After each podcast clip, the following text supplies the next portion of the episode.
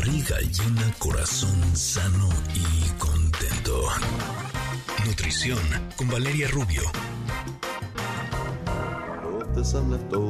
Yo digo, yo digo, yo digo, yo digo que el aguacate no nos da gastritis, pero luego de repente no sabemos qué sí, que no, y andamos comiendo quién sabe qué cosas, y luego, hoy, por ejemplo, hicimos la pregunta del día, ¿cuál es el mejor invento? Y un connector nos puso el omeprazol, me encantó esa respuesta, andarla trayendo ahí en la bolsa todo el día, ¿por qué? Porque ya sientes que el reflujo y la gastritis, ¿no?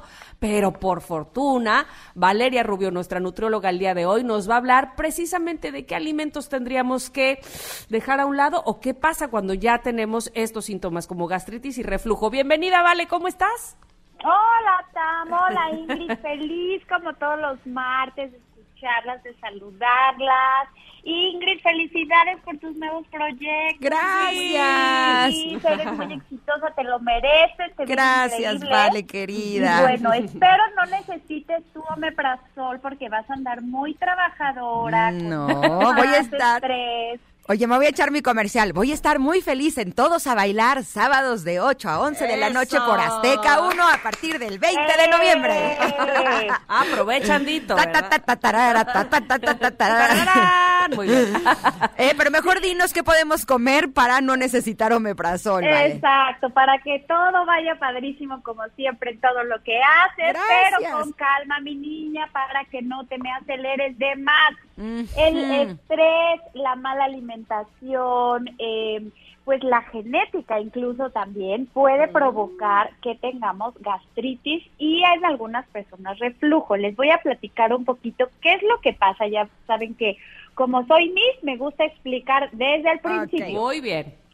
En el estómago tenemos eh, un pH muy ácido. ¿Qué es esto? Seguramente han oído del potencial hidrógeno. No es la pura histeria, es potencial hidrógeno, que es la, el nivel de acidez o de alcalinidad de una solución. Más o menos se los explico rapidísimo. Un pH ácido es el limón, un pH neutro es la leche y un pH alcalino es el bicarbonato o estas eh, eh, eh, pastillas efervescentes para calmar de vez en cuando como la mala digestión. Ese es el rango de un pH más o menos. Todo el cuerpo, todas las sustancias del cuerpo, el agua, la sangre, tienen un pH específico para poder funcionar. Pero el estómago es el único órgano de todo el cuerpo que tiene y debe tener un pH ácido. ¿Por qué? Porque como el estómago eh, se encarga principalmente de digerir los alimentos, es decir, ya hemos platicado en qué consiste la digestión, que es yo me como mi sándwich, ese pan lo, y ese jamón y ese queso lo empiezo a masticar, eso, mi, mi, mi boca tiene enzimas en la saliva, se va haciendo porciones pequeñitas, llega al estómago en fracciones más cortitas y entonces actúa el ácido, que son los jugos gástricos, que justo el medio es ácido para poder romper o terminar de romper ese sándwich todavía en pedazos mucho más chiquitititos para que cuando se vayan al intestino se puedan absorber. Entonces, el estómago tiene que estar ácido a fuerza. Pero, como decía al principio, cuando estamos estresados se produce más jugo gástrico del que necesitamos. Cuando hay una bacteria que se llama Helicobacter pylori, se produce más ácido del que necesitamos. Cuando fumamos, cuando consumimos alcohol, eh, eh, cuando tomamos mucho irritante, chile, café, se produce más ácido del deseado. Cuando nos malpasamos, ¿vale? Cuando nos malpasamos, Tam, porque fíjate que ahí se produce más ácido y el ácido no tiene en dónde actuar.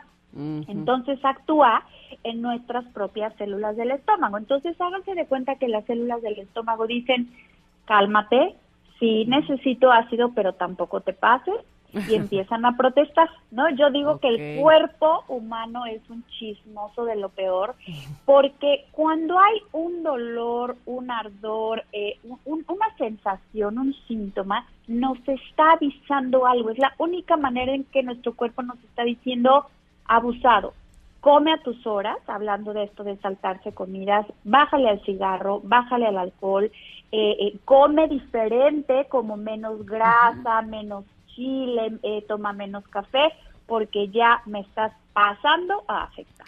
Entonces, díganme, díganme. Sí, lo que pasa es que les voy a confesar que yo tengo un truco. ya saben que yo hago las cosas diferente. Y tengo un truco cuando tengo gastritis, porque como todos ustedes saben, yo me alimento muy bien, cuido mucho mi alimentación, hasta que se me aparecen unas papas fritas con limón y chile, ¿no? Oh. Ahí, ahí ya valió. Ahí se me olvida que yo cuido mucho mis alimentos y es algo a lo que no le puedo decir que no. Y muchas veces, sobre todo si estoy en momentos de estrés, como decías eh, previamente, ¿vale? Me da un poco de gastritis, ¿no? Y entonces, eh, un remedio podría ser tomar algún medicamento que ayude a neutralizar esos ácidos. Pero hace muchos, muchos años a mí me recomendaron un remedio que es el que actualmente uso y a mí me funciona muy bien. Les voy a decir qué es. Cuando tengo esa sensación que me duele la boca del estómago, que siento esa acidez que quema, lo que hago es que preparo un agua mineral con limón. Sé que podría sonar como una contradicción, ¿Cómo es posible que si lo que tengo es acidez, tomo ácido? Pero lo que me explicaron hace muchos años es que justo lo que hace el estómago al recibir eso es que es como una señal de deja de producir ácido porque ya tienes mucho. Y entonces el cuerpo lo que hace es que neutraliza automáticamente ese ácido del estómago. Eh, normalmente empiezas a repetir después de tomarte este agua mineral y yo les prometo que sí me funciona. Entonces quería pasárselos por si a ustedes les late probarlo. Evidentemente si tienen ya una condición grande, ¿no? Como alguna úlcera o algo así, evidentemente ahí sí tendrían que visitar a un médico. Pero si es para esa gastritis que te da de vez en cuando, es algo que a mí me funciona muy bien. No sé si ustedes lo han probado. Yo no, eh, no lo he probado, pero me suena bastante lógico, Ingrid, porque fíjate que debe tener un efecto, como lo mencionas, pero el hecho de repetir, o sea, el hecho de qué es lo que pasa, por ejemplo, con esas tacitas efervescentes, ¿no? Que también como que te calman un poco la acidez, es que eh, tu estómago libera presión. Entonces, al liberar aire, mm. hay menos, eh, se aprieta menos. Imagínense que es como un globito. Y ese globito tiene, pues, como eh, donde desembocaría el, o donde entraría o saldría el aire o el agua, lo que le echemos al globito. Entonces, si ese globito tiene agua y yo lo aplasto, sale el agua, hay, hay un poco de reflujo en algunos momentos, pero se mm. libera la presión intraabdominal y eso ayuda muchísimo. Yo les voy a decir qué hago, que este también es como remedio de, de casero para no tener que necesariamente recurrir, pues yo creo que sí, supongo, no, sé de dónde lo saqué, pero me funciona muy bien. Es grenetina. Diluir dos cucharadas de grenetina, puede ser natural o puede ser gelatina literal, en un vaso con agua fría, lo revuelves y te lo tomas. Como eh, la grenetina pues tiene aminoácidos, te cubre el mm. estómago de manera momentánea y también te ayuda. Como bien dices, cuando esto ya es crónico, insisto, hay que hacerle caso a el chismoso del cuerpo que te está diciendo que algo estás haciendo mal o tienes algún defecto. Muchas veces el reflujo no se manifiesta necesariamente con agruras o con acidez como que te quema, sino con una tosecita persistente. Hay mucha gente que está con tos, una tos, una tos, una tos y toman jarabes y toman el té de bugambilia con lo que me digan y no se les quita y hay que checar muchas veces eh, que no sea un tema gástrico porque si una gastritis y un reflujo no tratado a tiempo puede desencadenar en cáncer. Mm, Claro. Oye, vale, eh, eh, regresando un poco a lo que nos decía nuestro connector de traer nuestra bolsita ahí de medicamento, este, porque evidentemente llega una edad donde pareciera que, ay, es más delicado y cualquier cosita que comemos o que tomamos o si nos pasamos un poco más, este, ya no es como hace 20 años, ¿verdad? Que el estómago aguantaba. Eh, ¿qué, ¿Qué necesitamos hacer? ¿Sí traer ese medicamento o qué? Mira, el medicamento desde luego pues es un recurso que está aprobado desde hace mucho tiempo, que sabes que va a funcionar. Número uno es, eh, si es recurrente, buscar la causa. No es bueno andar viviendo con el omeprazol, con la ranitidina, con los geles estos de aluminio para andar calmando. No está bien vivir con gastritis y con reflujo. Entonces hay que ir a un gastroenterólogo que nos haga un estudio, puede ser una endoscopía, puede ser nada más con una revisión y una historia clínica para que nos dé un tratamiento. En muchos casos, el aumento de peso provoca reflujo, por lo que les decía hace ratito del globito. Si ese globito yo le meto presión encima, si yo le pongo presión abdominal o peso encima, el ácido se regresa. Entonces, cuando bajan un poquito de peso, el reflujo, voilà, se termina. Mm. Y la alimentación también es importantísimo.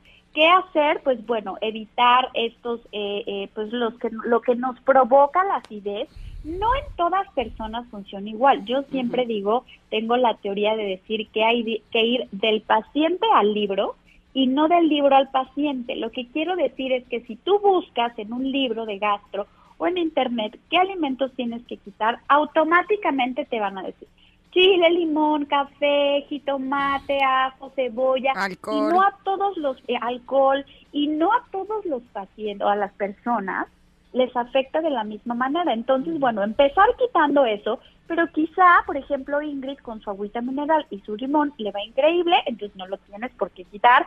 Hay gente que con una tacita de café o dos no le va mal, pero con cinco sí, entonces es cuestión nada más de disminuirlo. Y lo que sí, evitar las comidas abundantes, es decir, es mucho mejor hacer comidas pequeñas frecuentes un desayuno ligero, a las dos horas una colación, a la hora, dos horas otra colación, luego a las tres horas una comida relativamente ligera, luego otra botanita. Entonces, estar comiendo poquito a cada rato funciona mejor que hacer tres comidas súper fuertes que te inflan. Nada más, vale, ya nos tenemos que ir, pero me quedé con esta duda. Eh, antes, si era una comida eh, antes de las tres horas, se llamaba comer entre comidas y eso no era bueno para el cuerpo. ¿Cuánto es lo mínimo que tenemos que esperar entre una y otra? Tres horas más o menos para fines de control de la glucosa. tres, cuatro horas. Pero las, las, las eh, botanitas... Ahí sí no cada importa. dos, tres horas a una colación, pero no toda la gente necesita colación. Acuérdense que la alimentación tiene que ser individualizada al 100%. Ok. De acuerdo. Perfecto. Te agradecemos vale, muchísimo, Vale, que hayas estado con nosotras. ¿En dónde te encontramos para consultas y para más información de alimentación?